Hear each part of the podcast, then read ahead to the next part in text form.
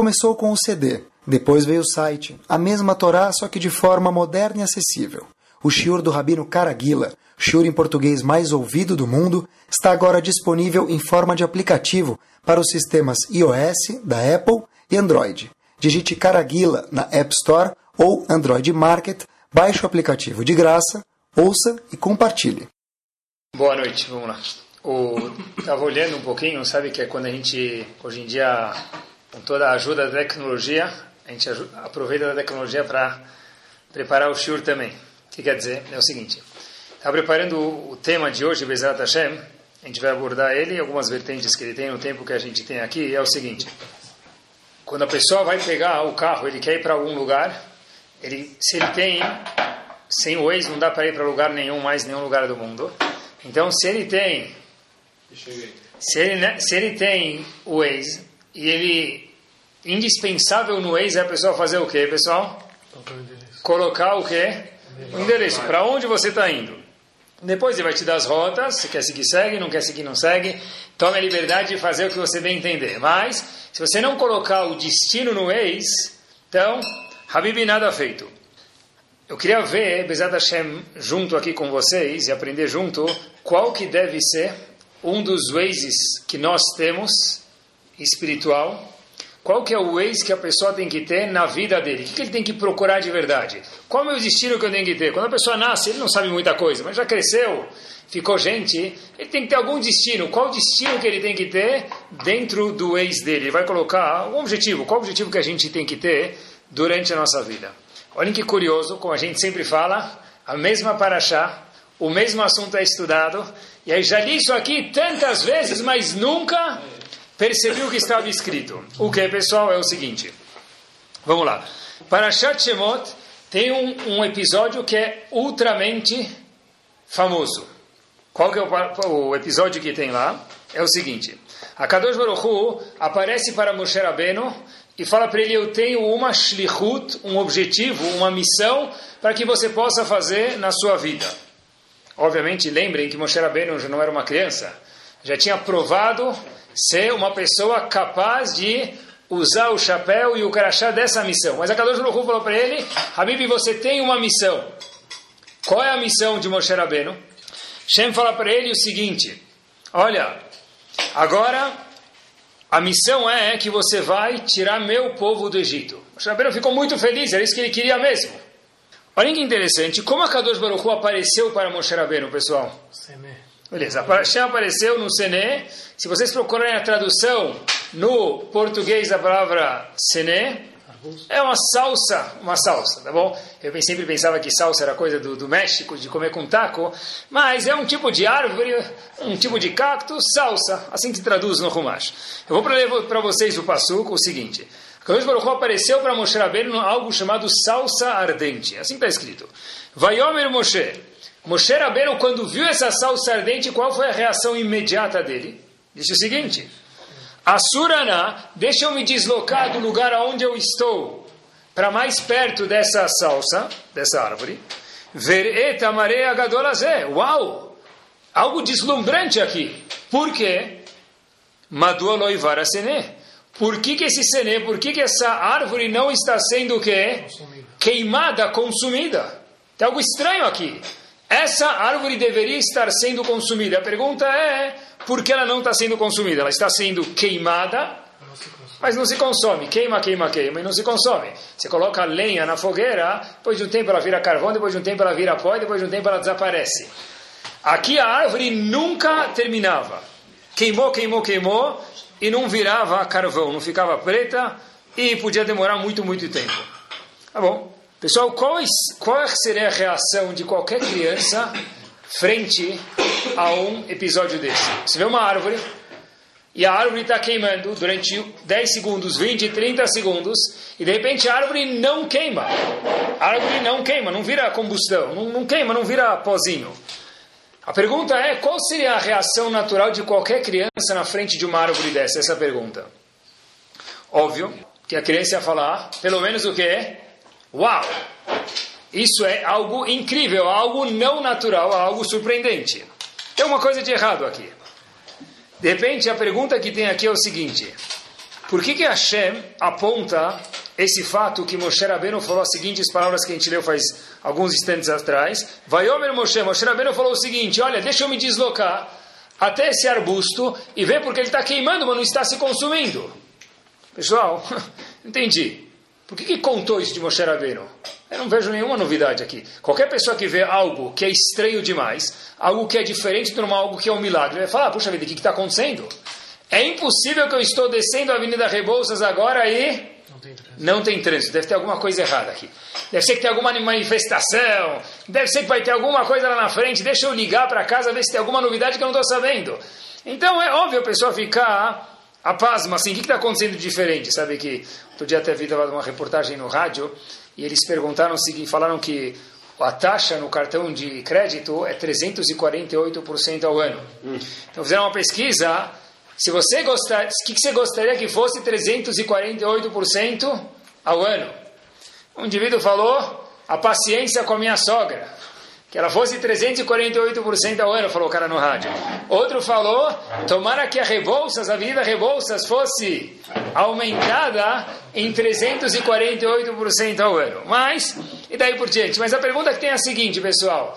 Poxa, se você vê alguma coisa de nova, estranha, óbvio que você vai olhar, vai perguntar o que está acontecendo aqui. Então a pergunta é, é por que, que o Passu conta para a gente, Moshe Rabbeinu se deslocou de onde ele estava, se aproximou do arbusto e falou, uau, poxa, como é que esse arbusto está queimando, mas não está sendo consumido? Qual que é o louvor para Moshe Rabbeinu nesse ato e por que a Torá descreve ele para a gente? Um dos legisladores da geração passada nos Estados Unidos, na década, faleceu na década de 80, o famoso Rav Moshe Feinstein, Zichron Libraha, teve um aluno. O aluno dele era um aluno muito, muito, muito, muito próximo, chamado Rav Nitan Albert, e esse aluno era tão próximo do Rav Moshe Feinstein, quando ele escutou que o Rav dele faleceu, ele também, em poucos dias, desapareceu do mundo de tão próximo que ele era do Rav dele. Não conseguiu viver sem ele de verdade. O aluno mais próximo, talvez, do Rav Moshe Feinstein, esse Rav Nitan faz essa pergunta, e ele fala para a gente algo incrível. Ele fala o seguinte, de fato, ver um arbusto queimando e não se consumir, e a pessoa se aproximar disso é algo simples. Porque qualquer criança faria isso. E qual o louvor de Moshe Rabbeinu, como a gente pergunta? A grandiosidade atribuída a Moshe Rabbeinu foi o seguinte. O fato dele ter visto esse arbusto, enxergado o arbusto, olhado para o arbusto, e esse arbusto depois fez um impacto dentro dele. Algo que marcou, marcou, marcou Moshe Rabbeinu e falou, só um segundo. Deixa eu ver que está acontecendo alguma coisa de errado aqui. Moshe Rabbeinu falou, não é só um arbusto que está queimando e não está sendo consumido. Tem que ter alguma coisa por trás disso. Moshe Rabbeinu ficou olhando, ele falou, olha, se tem alguma coisa estranha, é algo que, que Hashem quer alguma coisa de mim. Hashem falou, oh, puxa vida, não é todo mundo, Moshe Rabbeinu, que pensa que nem você. Muitas pessoas, ao verem algo estranho, ao verem algo até supernatural, o que, que fariam? Gravar, iam gravar, obviamente, como a gente já falou algumas vezes, tirar uma selfie com milagre e falar o quê? Publica no jornal para comprovar que eu estava aqui. Mas o que, que o milagre veio te ensinar? Sei lá, o que, que me interessa. O negócio é que eu vi o milagre, eu estive presente e eu vou ficar um cara pop. Moshe não pensou assim, Moshe Rabbeinu falou, olha, deixa eu ver o que, que tem atrás desse arbusto, o que, que tem por trás dos panos desse teatro aqui, dessa peça, dessa apresentação de Akadosh Baruch Hu, chamado um arbusto que queima, mas não se consome. Moshe Rabbeinu, quando viu isso, ele falou, Hashem falou para ele, olha, se você é uma pessoa que consegue olhar e procurar o que transcende atrás das coisas, esse é o atributo final, essa vai ser a batida de martelo que eu vou usar para escolher você, Moshe Rabbeinu, como uma pessoa que vai salvar meu povo. Óbvio que Moshe Rabbeinu tinha outras qualidades, mas a qualidade que apareceu, que se revelou nesse arbusto foi, assim explicou o aluno de Rav Moshe Feinstein, o Passu contou que Moshe Rabbeinu se aproximou do arbusto, qual a novidade? A novidade é que Moshe Rabbeinu fez o seguinte, tem alguma coisa aí de especial isso qualquer criança viria. A pergunta é o que, que tem por trás disso, o que, que a Kadosh Baruch Hu quer de mim, e por que, que ele me mostrou essa cena? Olha que curioso. A pessoa, uma pessoa longe da gente, se salva, tem um milagre. Está andando, cai um piano em cima da cabeça dele, desvia o piano, está para cair, alguém esbarra na corda do piano que está descendo pela, pelo terraço e cai quase na cabeça do fulano. Beleza. O que, que ele faz? Uau! No dia seguinte, o que acontece? Peraí, amanhã é um novo dia. Ontem o piano caiu, ele vai falar. Quantos pianos já podem cair na minha cabeça? Se eu tinha alguma chance de ser machucada, já foi. Estou protegido, porque quantos pianos vão cair na cabeça da pessoa, né? E a Torá, como que a Torá olha para isso? Está no Shulchan Aruch isso. Alguém que teve um milagre que aconteceu com ele, o que tem que fazer? Baruch Hashem Elokeinu Melech HaOlam She'asa Lines Bamakom Cada vez que ele passa lá, se tem um período de 30 dias que ele ficou sem passar, ele tem que fazer uma brachá, Baruch Hashem, né? que a Kadosh Baruch Hu She'asa Lines, que Hashem fez um milagre nesse local onde eu passei. Tem algumas regras na Lachá, mas a Torá não fala só, olha, tira uma foto e, poxa vida, o piano não cai hoje, não cai nunca mais. Hazako Baruch não vai cair mais mesmo, Bezat Hashem. Mas o que, que você aprendeu daqui? Hashem fez um milagre para você. A gente costuma, quando vê alguma coisa, ficar impressionado, mas no dia seguinte, o dia a dia já espera tanto da gente, que a gente já está ocupado e a gente esquece o que aconteceu. Olha que curioso. Para a pessoa parar e pensar, requer muito. Uma vez eu vi uma citação da Ravolbe, é algo impressionante. Ele fala que hoje em dia, a Bob já faleceu alguns anos atrás, hoje em dia mais ainda, hoje em dia ele fala que a pessoa tem medo de ficar sozinha. Tem medo de parar e pensar. Rav Bezechron Ibrahá diz, hoje em dia a pessoa tem medo de ficar sozinha. Como que a gente prova isso? Se a pessoa tem um minuto sozinha, o que ela faz? Ele procura alguma coisa para fazer. Ou celular, ou uma revista, uma coisa. Mas você não está sozinho, você está consigo, com sua própria pessoa. Mas eu não sei o que quer dizer ficar comigo mesmo. Eu não sei o que quer dizer, talvez, relaxar, escutar uma musiquinha e fazer alguma coisa que eu gosto. Tenho que estar sempre ocupado. Mas espera aí, para um segundinho. A Volbe diz que a pessoa hoje em dia normalmente tem medo de parar e ficar sozinha consigo mesmo. Está sempre procurando alguma outra coisa para fazer. Mas para e faz o quê? Boa. E cada pessoa escolhe. Se a gente vai ver hoje, para e faz o quê? Vamos procurar o nosso GPS hoje, isso que a gente está falando. Qual é o destino que a gente vai colocar no GPS? Esse é o título do show de hoje. Olha que curioso, pessoal. Olhem comigo, vamos pensar um pouco juntos. Tá bom? Sozinho é difícil, mas juntos acho que a gente consegue. Olhem que curioso. Olhem a perfeição que existe no Lamazé nesse mundo. O corpo do ser humano é algo nada mais, nada menos do que magnífico. Tenho certeza que se alguém for num salão do automóvel na Europa e ele vê o último, último modelo da Ferrari, cor amarelo Ferrari ou vermelho Ferrari, é assim que chama, ou Lamborghini, ou sei lá a marca que tem, que é chique aí, que talvez eu nem conheça, então a pessoa vai falar, uau, quantos cavalos tem o atrito, no... onde é que você vai andar com isso aqui em São Paulo? Nenhum lugar, mas só entrar lá dentro já me sinto por alguns segundos. Fala, uau, olha que perfeição, olha como o homem ele é perfeito, olha quando ele consegue fazer um carro tão bonito. Galera, dentro de cada um de nós tem uma Ferrari que dá um banho nessa Ferrari do salão do automóvel, de onde que for. Kadosh Baruch Hu criou o homem de uma forma visivelmente espetacular. É óbvio que se a gente olhar para o homem, eles falam que o Yehudi é uma faísca divina. Vamos entrar na alma do Yehudi para ver isso. Se você vê o corpo da pessoa, já vê que ele é uma faísca divina. Quer ver? Hoje, a coisa mais brilhante que tem no corpo do ser humano provavelmente é o quê? O cérebro dele. Fato é que a gente não consegue entender, as, as mulheres não entendem os homens, os homens não entendem as mulheres. Muitas vezes os homens nem entendem a si próprio. Por quê? Porque com toda a tecnologia que tem no mundo, hoje não se entende 10% do cérebro de um ser humano. Com todo a chokhmah, toda a sabedoria tecnológica que existe, se você perguntar, eu fiz isso para um neurocirurgião, ele entende do cérebro porque ele mexe lá dentro e um milímetro encosta no lugar errado e prejudica a área, infelizmente, errada. Tem sinopses dentro do cérebro do ser humano, são ligações que fazem de um pedacinho para o outro. E tem milhões que acontecem uma atrás da outra. Como acontece isso? Olha, nós não sabemos exatamente.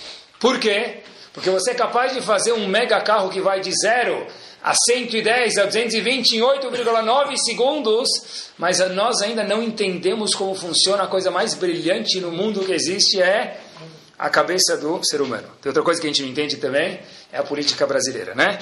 Mas fora isso, a cabeça do ser humano é algo espetacular. Se a gente parar e pensar um pouquinho, a gente está falando hoje sobre pensar um pouquinho. Olhem que curioso, o bebê, quando nasce, como que uma pessoa que tem um filho pode falar que não existe a Kadosh Baruch Hu? É, é algo impossível isso. Olha que curioso, a Gemara fala para a gente no Tratado de Nidá. O bebê está dentro da barriga da mãe. Está envolto por quê? Água. Placenta tem líquido. Só que o bebê não fez aula de natação por enquanto. O fato é que se o bebê nascer, e não faço essa experiência, mas colocar ele numa bacia um pouquinho mais funda, vai começar a soltar bolhas e você salva ele rápido porque ele está se afogando. Como é que ele é capaz de viver dentro do, do mar, na barriga da mãe dele por nove meses, se ele não sabe nadar? Sei lá, é detalhe. É, tá bom, um detalhe, curioso, né? Aí de repente esse bebê, alguém aqui já respirou água por algum segundo? Está passeando no mar, todo mundo já foi isso, deu um mergulho, fica tudo azedo aqui, tudo salgado, tudo ácido a garganta. O bebê passa o dia inteiro com água em volta dele, ele não pode respirar. Muito simples. Tem algo chamado cordão umbilical, que faz o bebê o quê? Sobreviver. Todos os nutrientes, oxigênio, tudo vem por lá. Legal. Aí de repente o bebê estava tranquilex, ele conseguiu se acostumar, cresceu, está virando gente, falou: agora eu estou relaxando aqui. A mãe começa a falar: ah, o, ah, o, o médico puxa, estica, vira, dobra, levanta e traz. Ele sai para o mundo. Mas agora como é que eu faço? O cordão umbilical não funciona mais, porque aquele cara de branco lá, com aquele avental que eu nunca vi na minha vida, cortou o meu. Fonte. Minha fonte. Ele veio meu provedor de comida, não fiz nada para ele, foi lá e cortou. O que eu fiz para esse médico? Não se preocupa, de repente, sozinho, o nariz daquele, daquela criança, todos nós quando éramos pequenos, os nossos filhos, o que aconteceu? De repente abre, super normal, e começa a respirar. Algo que se até agora abrisse enquanto estivesse na barriga da mãe, o bebê morria logo no afogado. De repente, de uma forma, entre aspas, mega normal, o que acontece? O bebê começa a respirar pelo nariz. Pessoal, olhem que pele, olha que magnífico é a construção do ser humano desde que ele nasce até depois. Olhem que, como funcionam aquelas constelações no mundo, é algo incrível. Qual é a velocidade que uma estrela, uma constelação anda? Policial nenhum não consegue parar eles. Não tem rodízio, não tem nada lá em cima e não tem trânsito. As constelações correm a milhares de quilômetros por hora, não tem batida, não tem rodízio final placa 2, placa 3, não tem fila de ônibus, está todo mundo tranquilex. Como é isso? Difícil, difícil. Talvez porque não tem ciclovia, pode ser. Mas, pessoal, preste atenção, isso tudo mostra a grandeza de Akadosh Baruch Hu. O mundo, quem dá comida para o passarinho, da minha casa, na gaiola, se tivesse, sou eu. E aí na rua, quem faz o pica-pau, o urso, a cobra, o hipopótamo, a baleia viver? Simples demais. Um come o outro. Algo chamado cadeia alimentar. Simples demais? Como assim simples demais? Quantos funcionários tem num zoológico? Aqui não tem funcionário nenhum. A Kadosh falou, pode deixar que agora eles se viram sozinhos. Pessoal, olhem que mundo bárbaro nós temos. Até que de repente, vem umas pessoas, adoro ciência, mas tem coisas que é muito difícil de engolir que inventaram algo chamado Big Bang. Mesmo dentro da ciência, pessoal, que vocês saibam, muitos dos cientistas viram quanto ridículo é isso e voltaram para trás. Mesmo dentro da ciência, grande parte dos cientistas falaram hands up. A gente levanta as mãos, porque a gente vê quanto que, como que pode ser. Pessoal, o que quer dizer Big Bang? Que o mundo bang, Big Bang, um grande choque se bateu e formou tudo isso. Matematicamente, você pegar dois átomos que colidiram de uma colisão e formar um ser humano que a gente descreveu um pouco, o mundo que a gente descreveu em poucos instantes, uma pincelada mínima do que é o mundo, do que é o ser humano, é que nem falar para alguma pessoa que a gente chegou aqui nessa casa onde a gente está tendo o agora e falar, sabe o quê? Eu comprei essa casa em construção. Sabe? E os móveis sei lá, eu cheguei aqui, ventou tanto aqui em São Paulo, uma chuva que teve faz alguns dias atrás, e os móveis estão exatamente assim. A tinta, eu deixei uns potes de tinta aqui e, e voaram na parede e ficaram dessa forma aqui, espetacular. Ah, está zoando, vai. É impossível que o sofá veio parar aqui pela janela e, a e, e, e o lustre ficou justo assim, a luz ficou justo assim, e todo esse glamour está justo assim. É impossível. Ah, quer dizer, uma casa decorada sem um decorador, sem alguém que se preocupou, é impossível. E o mundo inteiro, a sua pessoa, sem ninguém ter decorado ele, pode ser um Big Bang. Tá bom, beleza. Agora, pessoal, de novo, eu adoro ciência, mas tem que fazer sentido. Você pergunta para o cientista que eles explicam a teoria do Big Bang, eles voltam, voltam, voltam até o começo da teoria. Qual é o começo da teoria? Que duas matérias se chocaram e formaram o mundo, que já é ridículo, me permitam. Você pergunta para o cientista, uma vez eu fiz isso, uma pessoa bem versada, eu falei, eu quero aprender, se eu fazer uma pergunta para o senhor, ele falou, pode. Da onde surgiu essa matéria, Habibi? Se todo ponto é provar que a ciência é algo diferente de Deus, não tem Deus, porque senão não tem ciência, da onde surgiu essa matéria que se chocou? Assumindo que se chocou, porque matematicamente a chance de ter acontecido isso é menos de 1 sobre 1 bilhão. Mas tudo bem, vamos dizer, pode ser, vai. Ele falou, olha, Rabino, isso a gente não pode perguntar. Porque isso, sobre isso a gente não tem resposta, não existe resposta. Falei, então, Chussaueta, não fez nada. O que você queria fazer? Provar que não existe Deus no mundo, tá certo? Mas a gente não consegue provar de onde tudo surgiu, porque é impossível que surgiu sozinho. Então, não é de onde, de onde você veio, para onde você vai? Não fez nada. Porque é impossível, e Baruch Hashem, os cientistas também têm um cérebro inteligente, e muitos deles perceberam que é impossível que não exista a Kadosh Baruch Hu no mundo. É ilógico. Matematicamente falando, olhar para o mundo, olhar para a pessoa e falar que não existe a Kadosh Baruch Hu. Olhar para o olho do ser humano, quando a gente fala, uau, que televisão de plasma, que monitor espetacular. O olho do ser humano é muito mais espetacular do que tudo isso. A pergunta é, se Hashem criou um mundo tão espetacular, se a Kadosh Baruch Hu criou uma pessoa tão espetacular, como é possível que a gente passa, às vezes, dias, ou tem pessoas que passam anos e uma vida inteira sem enxergar Kadosh Baruch Hu? Só olhar para o espelho que ele vai ver a Kadosh Baruch Hu. Não que ele vai começar a achar Deus, não é esse ponto, mas a pessoa de verdade, se olhar para o mundo, vai ver a Kadosh Baruch Hu. Como que dá para falar não tem Deus no mundo? Se a verdade é tão visível, a gente deveria ser atraído à verdade como o ferro é atraído ao imã. A resposta que Ramin falam para a gente, a gente não enxerga porque a gente não quer. Mas está tão óbvio, como assim eu não quero? Todo mundo é boa pessoa. Não tem ninguém que não quer. Ramin falam para a gente o seguinte: a pessoa tem alguns prazeres na frente dele. Tem prazeres cotidianos que nós temos. E o ser humano, dizem Rahamim, não querem abrir normalmente mão dos prazeres que eu tenho. Porque eu sei que se eu abrir mão para que eu possa ver a Kadosh Baruch Hu, e se eu enxergar Hashem, eu vou ter que me comportar conforme o que ele quer, eu preciso fazer o quê? Abrir mão de muitos prazeres que eu tenho. Então dizem Rahamim para a gente, olhem que curioso a conclusão que sai daqui, eu prefiro viver de uma forma não verdadeira, continuar fazendo o que eu gosto, de uma forma um pouco mais, me permitam, preguiçosa, do que viver de uma forma verdadeira, só que tendo que mudar, tendo que abrir mão de alguns prazeres. Olha que interessante. Ou seja, o status parve de uma pessoa, ponto morto, qual que é? encontrar cada Baruch olhar para o espelho, ver a perfeição do cérebro, do olho do ser humano, do mundo, dos animais, das constelações, olhar, vai no planetário, como é que pode ser que não existe a Kadosh Baruch É algo magnífico o mundo.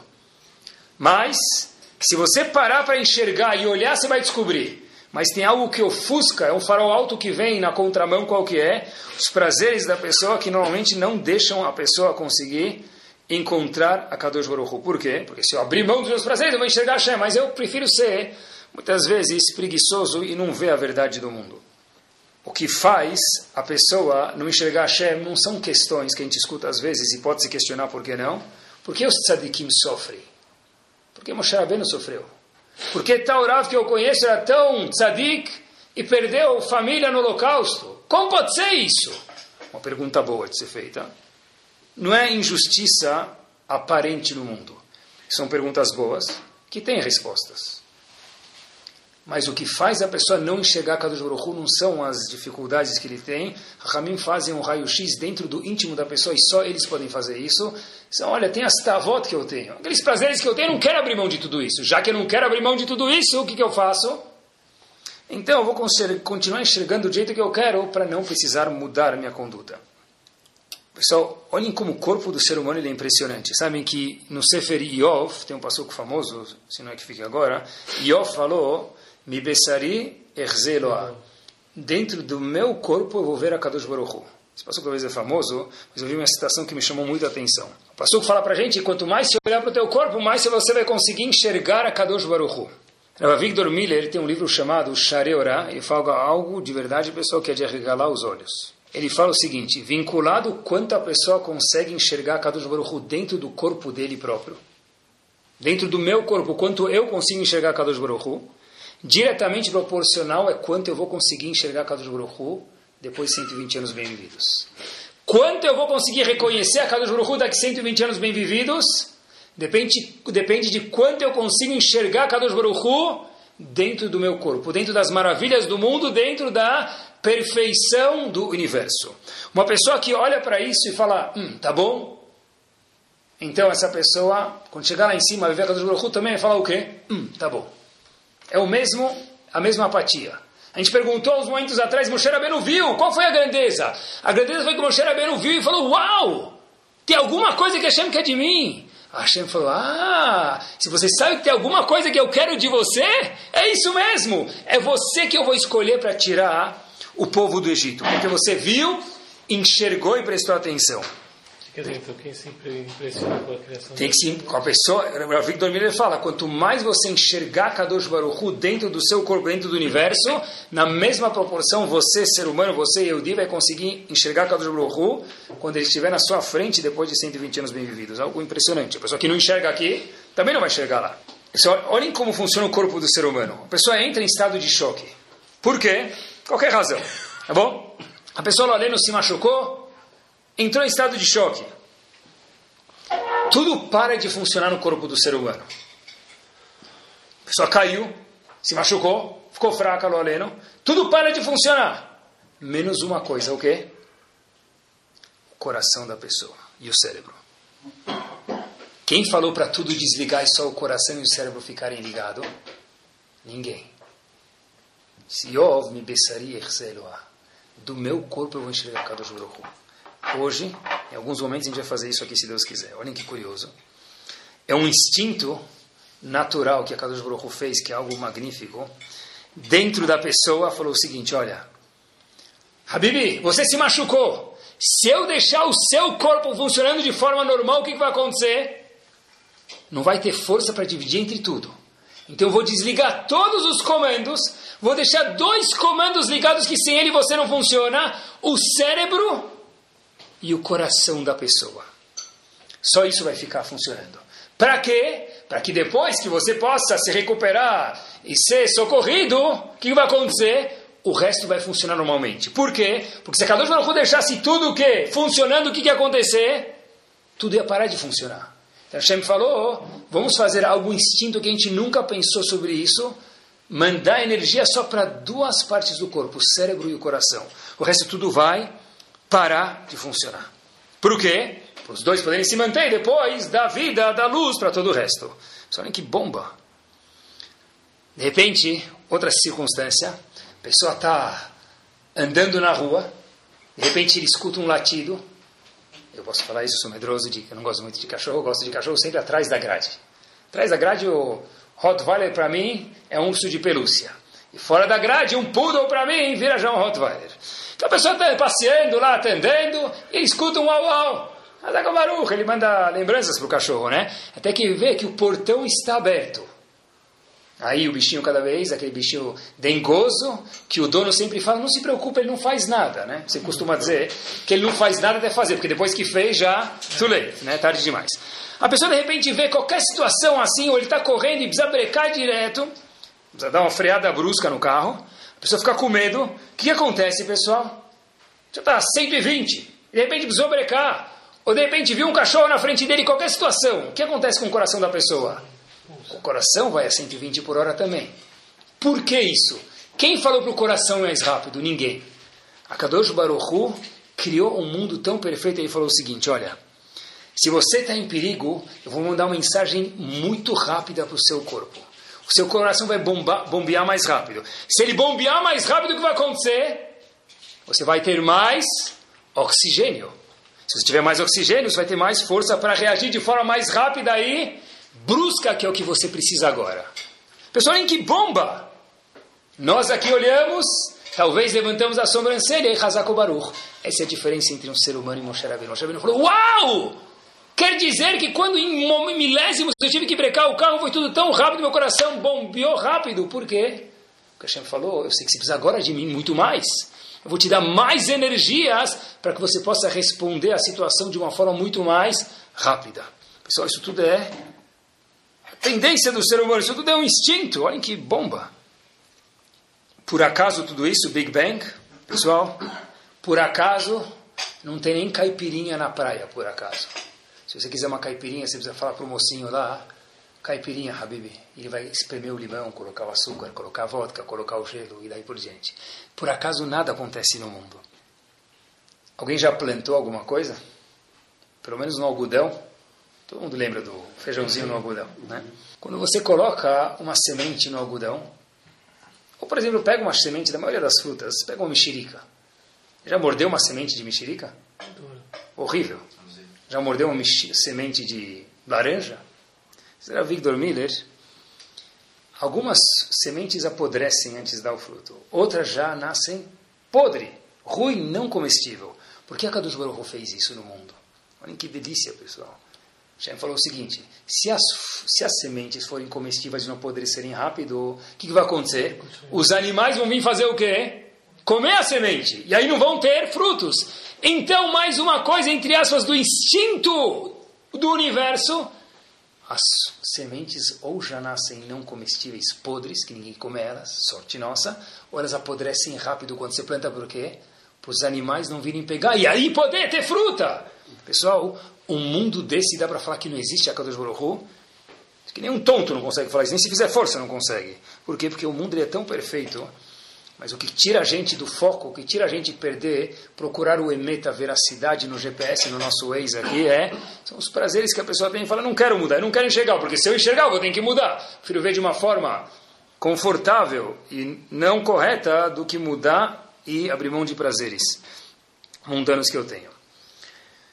Diz que a pessoa vê sempre o que ele quer, pessoal, no mundo. O Xarabino viu a verdade, mas a pessoa vê sempre o que ela quer. Contam que um alcoólatra ele estava muito, muito, muito, muito magro. Ele foi procurar o médico, estava preocupado. Falou, puxa vida, ó. na verdade a família dele estava preocupada mais do que ele. Chegou no médico lá, o médico mandou fazer uma bateria de exames. E aí ele ficou mais preocupado, até saiu o resultado, mais 24 horas, mais 48 horas. O paciente volta, o alcoólatra volta de novo para o médico.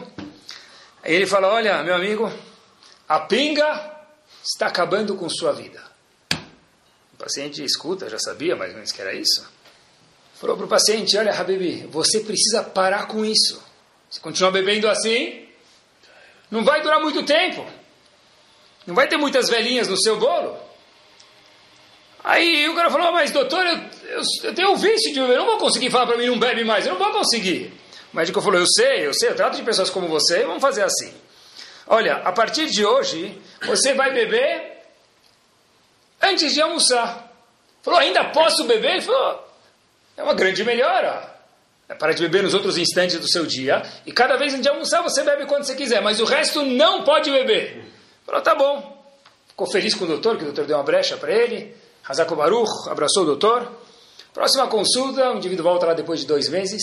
E ele volta lá robusto, cheio, quilos para dar e vender. Aquela pilha de ossos virou agora Mike Tyson aí rodando por aí.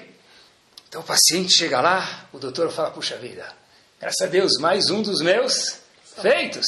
Salvei mais um. Aí ele fala, puxa vida, você se recuperou muito mais rápido do que eu imaginava. Os outros demoram às vezes um ano, um ano e meio, assim que você voltou, eu queria te parabenizar. Aí o paciente fala, muito obrigado, doutor. Fala, olha, eu queria que você me contasse o que você fez para poder o quê? Passar isso para os outros pacientes. Se você não se incomodar, ele falou, claro que não. Falou, o senhor falou para mim cada vez fazer o quê? Beber só antes do almoço. Eu cumpri a regra do senhor. É que agora eu estou almoçando umas 15 vezes por dia. Quer dizer, cada um escuta o que quer. É para beber só antes do almoço. Eu não descumpri as regras do médico. Eu estou almoçando só agora, 15 vezes por dia. Vai provar que eu estou errado agora. E cada um vê o que quer de verdade. Mas no fundo, todo mundo tem uma chamada dentro dele. Olha que curioso. Sabem que tem a famosa cidade de Bardichev, famosa pelo Rebbe de Bardichev, que morava lá, mas havia um grupo de pessoas que invadiram, um grupo de bolcheviques, que eles invadiram Bardichev, e eles colocaram os próprios Yehudim responsáveis de contra outros Yehudim. é um grupo chamado Yevzektia. Esse grupo era um Yehudim que tinham que supervisionar os outros Yehudim. O que, que eles tinham que fazer? Esses bolcheviques falaram, olha, para os Yehudim, vocês vão proibir qualquer prática religiosa aqui em Bardichev. Então, a história conta, e assim aconteceu, eles fecharam os açougues, os mikvaot da cidade, as sinagogas e as escolas que tinham na cidade. Os Yehudim não tinham mais shkita, não tinham mais carne para comer. Não tinha mais Brit Milá, não tinha mais Talmud Torah, não tinha mais mikve. Mas, isso é o que eles tiraram dos Eudim. Mas Eudim, de qualquer forma, continuavam escondidos fazer Brit Milá, comiam menos carne, mas faziam uma escrita escondido, e o outro ensinava o filho do outro escondido, e daí ainda por, e continuava assim. O chefe desses, dos, dos bolcheviques e dos Eudim, ficou triste porque não estava fazendo o trabalho, não conseguiu. Então ele falou o seguinte, olha, eu quero que todo mundo venha na Praça Central às quatro horas da tarde. Quem não vier para a Praça Central de vocês, Eudim, vai direto para a Sibéria no primeiro condução que sai amanhã daqui para a Sibéria. De Bardichev para a Sibéria. Às quatro horas e cinco minutos, a Praça Central estava lotada. Os Eudim estavam lá, todos, não faltava uma pessoa. De repente, esses Yehudim, dessa Yevzexia, que era esse grupo que era, tinha que perseguir os próprios Yehudim, infelizmente, falaram o seguinte, nós tentamos cumprir a ordem dos bolcheviques de uma forma amigável. Parar vocês de ter essas práticas religiosas, mas não está dando certo. Então a gente vai ter que tomar a seguinte conduta. Próxima pessoa que for pega, feita qualquer ato religioso aqui, em Bardiche, vai direto para Sibéria. Prisão e se tiver sorte, vai durar um pouco antes de morrer na Sibéria. Pessoal ficou com medo, os Eudim estavam lá. E eu quero provar uma coisa para vocês, Eudim, dizendo o chefe dos próprios Eudim. Olha, vocês acham que vocês têm medo de cometer algum pecado? É por isso que vocês continuam fazendo Brit Milá, estudando Torá, indo no mikve? Não tenho medo. Eu sou Yehudi e eu não tenho medo. Quer ver? Pegou um pedaço de porco, pessoal, algo que qualquer Yudi sabe que isso é grave demais. Falou, tão, estão todos vendo aqui que aqui tem um pedaço de porco, um animal não kasher. Não só não kasher, como um porco. Eu vou comer isso, eu e Yehudi vou comer isso na frente de todo mundo, disse o líder dessa Svektia. Vou comer na frente de todo mundo e nada acontecerá comigo. Estava no meio da praça pública, onde passava o trem, parado, todo mundo olhando. De repente foi lá o cara, sabe Maranan, pronto para comer o Big Mac dele lá, o Mac Treif dele. Todos os Eudim assustados com Hilul Hashem, profanação do nome de Akadosh Baruch Hu, que ia acontecer. Ele começa a comer uma mordida, outra, fala, alguém quer experimentar comigo? Percebam, olhem para mim, eu estou vivo e saudável. De repente começa a ter um agito na cidade, naquela praça.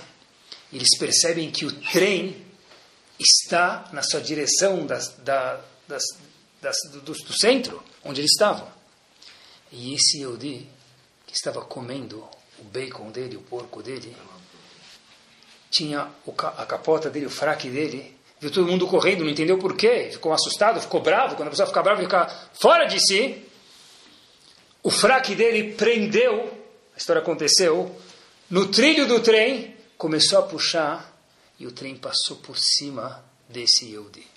E o mais brilhante de tudo, não é que ele morreu, porque ninguém gosta quando o Yehudi falece, mesmo que ele era um tzadik, é um Yehudi. As pessoas que estavam perto dele e que se salvaram, porque as que foram embora foram e não sobraram para contar, escutaram qual foi a última frase desse Yehudi, que tinha como missão não deixar nenhum outro Yehudi cumprir Torah ou Mitzvot. Shema Israel, Adonai Elohenu, Adonai Echad. Uau!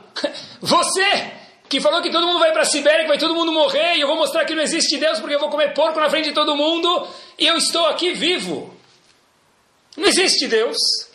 Esse mesmo eu, o que, que aconteceu, pessoal? Quando foi embora do mundo, Shema Israel Hashem Hashem Echad. Por que isso? Porque no fundo, todo Yehudi tem o emet, a verdade, a veracidade dentro dele. No, o nosso objetivo nesse mundo é procurar a verdade dentro das coisas. Olhar para uma coisa, não só olhar, enxergar o que tem atrás, que foi o que Moshe Rabbeinu falou. Porque o pior dos Yehudim, se é que existe um Yehudi ruim, dentro dele tem um diamante, precisa descascar. Se a pessoa não descasca, fica suja, ele nunca encontra. Mas no momento de aperto, até qualquer pessoa é capaz de fazer um Shema a Chokhmah, a sabedoria, é antes disso, chegar no ponto, fazer cócegas na verdade que existe dentro de cada um de nós. Estava preparando o shiur, faz algumas semanas atrás, eu demoro bastante para preparar, não consigo preparar em pouco tempo, e uma pessoa me fez uma observação muito inteligente. Falou assim, Rabino, eu não sei o que, que serve essa informação, vou te contar uma coisa interessante. Quanto tempo demora para alguém fazer chuva? Quanto tempo demora para alguém fazer chuva? Meses, anos, décadas. Ele falou, Rabino, 30 segundos a um minuto. Eu falei, como assim 30 segundos? Se faz 30 segundos atrás ele estava punk e agora está de Straimel na rua e de capota, daqui 30 segundos ele vai ficar de novo. Tudo que vem rápido vai rápido. Ele falou, você não entendeu o que eu quis dizer. De fato, para a pessoa fazer chuva demora 30 segundos ou um minuto no máximo. A pessoa parou, refletiu essa conclusão de entender que a Kadosh Baruch Hu existe no mundo demora 30 segundos, um minuto. Depois falta a pessoa agir conforme isso. Mas fazer chuva, a decisão. a decisão da pessoa, não demora mais do que um minuto depois que a pessoa ponderou, pensou, pode ter demorado anos para ponderar, mas quando a pessoa ponderou, naquele um minuto fala, eu quero mudar. Porque eu sei que ninguém veio para o mundo aqui para comer, beber, ver filme, ir no cinema, comer batata frita e começar a semana de novo, pessoal. Não é para isso que a pessoa veio no mundo. Depois que está visível, depois que a pessoa vê a verdade do mundo, é impossível. O nosso objetivo no nosso GPS tem que procurar qual é o destino. O destino é cadê o Emet? O que Kadosh Baruch quer de mim? O mais legal é que isso não tem resposta assim na mão. É que a gente tem que procurar, mas, como diziam, não nossos sábios, mas os jornalistas de antigamente, quem procura, acha. Tem que procurar, tem que querer, mas quem procura, vai achar. Tem que olhar do jeito correto. vou dar um passo adiante, com ele a gente termina, já que a gente está falando de emet de verdade, é o seguinte. O emet, ele é seco. Isso é verdade e o que não é verdade é mentira. Não tem meio termo. A gente precisa procurar a verdade na vida, foi isso que a gente falou até agora. Mas, a gente não consegue muitas vezes viver só com o emet na nossa frente. Por exemplo, se a gente vai dar um shiur, se a pessoa ficar falando só do shiur, só do tema, sem contar uma história, uma piada no meio, não, não flui. Porque hoje em dia, no século XXI, nós não estamos prontos, talvez para escutar só o Emet límpido como ele vem. Tem que dar uma bordada, tem que sempre trabalhar o Emet sem Deus me livre estragar ele, mas tem que bordar a coisa sempre, de uma forma agradável. Só o Emet, puro, seco, é para que eu possa procurar.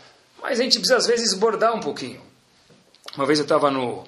Algo que exemplifica isso no, lá dos velhos com um grupo de jovens. Aí vem um, assim, nunca esqueço essa história. Veio um senhor de idade e falou: Quantos anos o senhor acha que eu tenho? Eu falei: ó, Vou fazer o dia do cara, né? Você deve ter uns 53, 58. Ele falou: Eu aparento muito jovem, muito obrigado, senhor. Ele falou para mim: Eu tenho muito mais do que isso. Aí eu falei para o menino: Sei lá, então eu errei, desculpa, mas. Né? Quanto você acha que ele tem? Falou, olha, eu, sabe que criança vive no emet, criança não tem bordar. Ele fala o que ele sente. Falou, o senhor deve ter uns 98, 100 anos. O velho quase morreu lá naquele momento, né? Quer dizer, o emet tem que ser procurado, mas nem sempre dá para falar o emet, como a gente fala no português bem claro, na lata. Por quê? Porque a gente não está pronto para tudo isso. Razonish morava numa casa simples.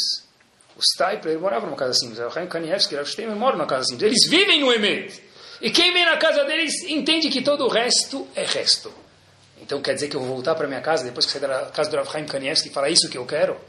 Eu posso almejar isso, mas eu não vou conseguir por enquanto. Por quê? Porque a gente tem que saber o que, que é o Emet e dar tempo ao tempo para chegar até lá. Porque a gente não está pronto para viver num Emet perfeito, mas procurar, claro que a gente precisa procurar. E quando a gente fala de Emet, a gente precisa dar espaço aos outros que não encontraram o Emet no nível que nós estamos. Cada um tem um nível de Emet de verdade que ele encontrou para a vida dele. A gente precisa procurar isso, pessoal. Olhem que curioso. Eu vi algo que Fiquei maravilhado mesmo. Olha como a Torá é linda. Rav Hirsch faz uma observação espetacular. Yaakov deu uma brachá para os filhos antes de falecer. Pegou cada uma das doze tribos, os doze filhos que ele tinha, e deu uma bênção específica para eles. Nosso terceiro patriarca, patriarca Yaakov. Qual brachá que ele falou? Ele falou para cada um o quê? Qual qualidade ele tem. Falou para Dan qual qualidade ele tem para Yehuda, que ele tem a qualidade de ser rei, para Shimon, que ele tem uma qualidade, para Levi, que ele tem uma qualidade. Ravish pergunta, olhem que bomba. Yaakov não deu brachá nenhuma para os filhos. O que, que Yaakov fez? Falou, você é alto, você é magro, você é baixo, você é forte, você, você é um bom engenheiro, você é um bom médico, você é um bom rabino, você é um bom instrutor, você talvez seja um bom político. E Yaakov não fez nada, não deu brachá nenhuma. Uma brachá é o seguinte, que é uma brachá? Tomara que você tenha su sucesso no, em tal coisa. Tomara que você construa e venda rápido. Isso é uma brachá. Yaakov não fez isso. Então, como a gente sempre fala, e está escrito nos Chachamim, que Yaakov deu uma bênção para os filhos, uma brachá, ele não deu brachá nenhuma. Diz Ravirch algo nada mais, nada menos do que magnífico. Pedimos para falar sobre Hinuch. Vou todo estilo falar um pouquinho de Hinuch Bezat Hashem junto com o nosso tema, que tem a ver com isso. Uma das vertentes de Emet é o seguinte: reconhecer a verdade da pessoa é a maior brachá do mundo, diz Ravirch. Yaakov sim deu uma brachá. Ele falou: Eu reconheço Dan que você tem uma qualidade. Reconheço Shimon que você tem uma qualidade. Reconheço Levi que você tem uma qualidade. Reconheço Yehudá que você tem uma qualidade. E ninguém tem essa mesma qualidade que você tem, apesar que talvez eu e Yaakov gostaria que você tivesse outra qualidade, mas eu reconheço que você tem ela. Saber entender qual o emete de cada um dos nossos filhos, cada um é diferente. Eu gostaria que meu filho fosse como eu. Pode gostar mas saiba aceitar que ele é diferente do que eu pintei e bordei quando minha esposa estava grávida imaginando o que, que ia nascer. Pessoal, olhem que bomba. Yaakov não deu brachá. Diz Ravitch, claro que ele deu. A maior brachá foi, diz Ravitch, o seguinte, é quando a pessoa sente que reconhecem ela pelo que ela é não pelo que ela gostariam que ela fosse. Repito, a maior brachá que existe, foi isso que Jacob fez, é quando um pai reconhece um filho pelo que ele é e não pelo que gostariam que ele fosse. Esse é o emet, a verdade que o filho tem dentro dela. E ele fala até uma coisa espetacular. Como fala bem-aventurado em hebraico? Ashrei. Ashrei. Como fala validar alguém em hebraico? Ishur. Diz Ravish o maior ashrei, a pessoa mais bem-aventurada que existe no mundo de Dravit, é aquela que tem o Ishur, é validada pelo que ela é e não pelo que gostariam que ela fosse.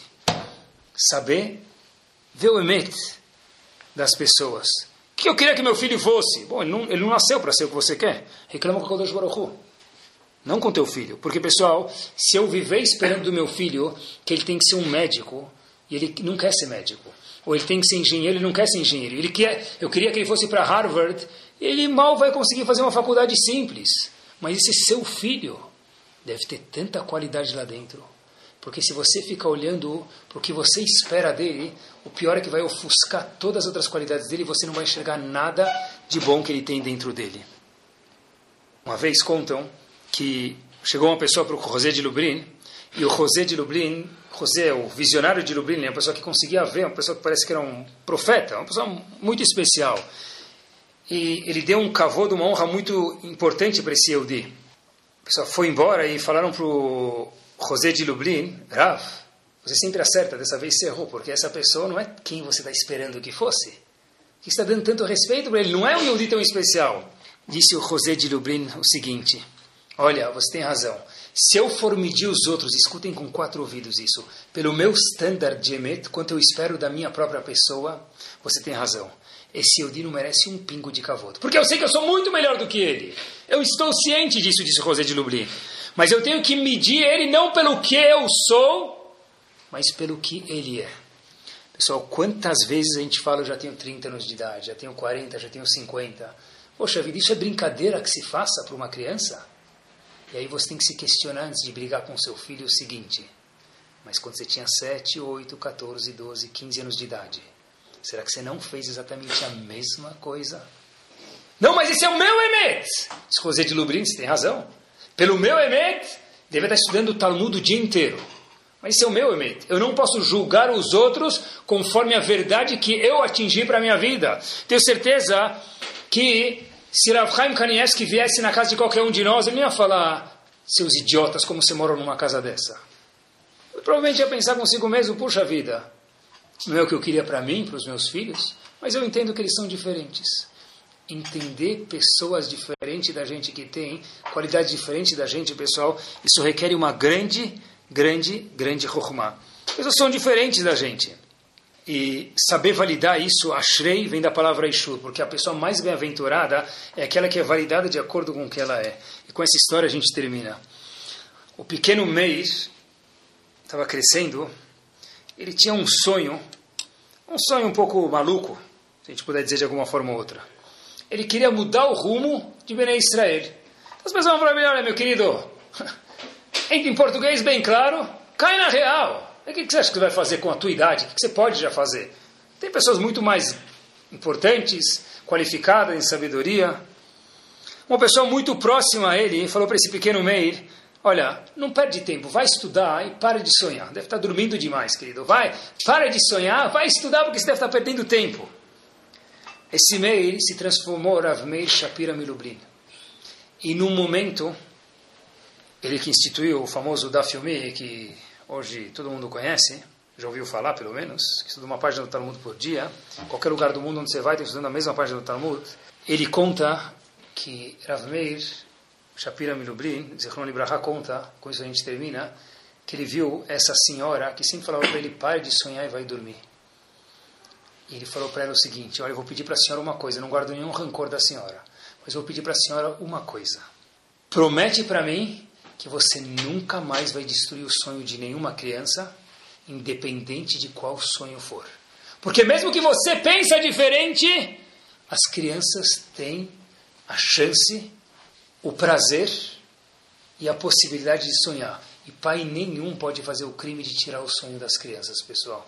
Foi isso que Rav Meir Shapira Milubrin, depois de ter instituído da Filmi, ter virado aquela personalidade magna dentro da Torá Kedoshá, dentro do mundo judaico, que quem não sabe dele não sabe nada de Torá hoje, mas ele próprio falou para a criança, para a senhora, olha, promete para mim que você nunca mais vai tirar o sonho de uma criança. Que Bezat Hashem a gente possa reconhecer o Emet no mundo, pessoal, olhar para o espelho, falar, olha como eu estou bonito, Hazak Baruch, por que não? Boa autoestima faz bem para todo mundo.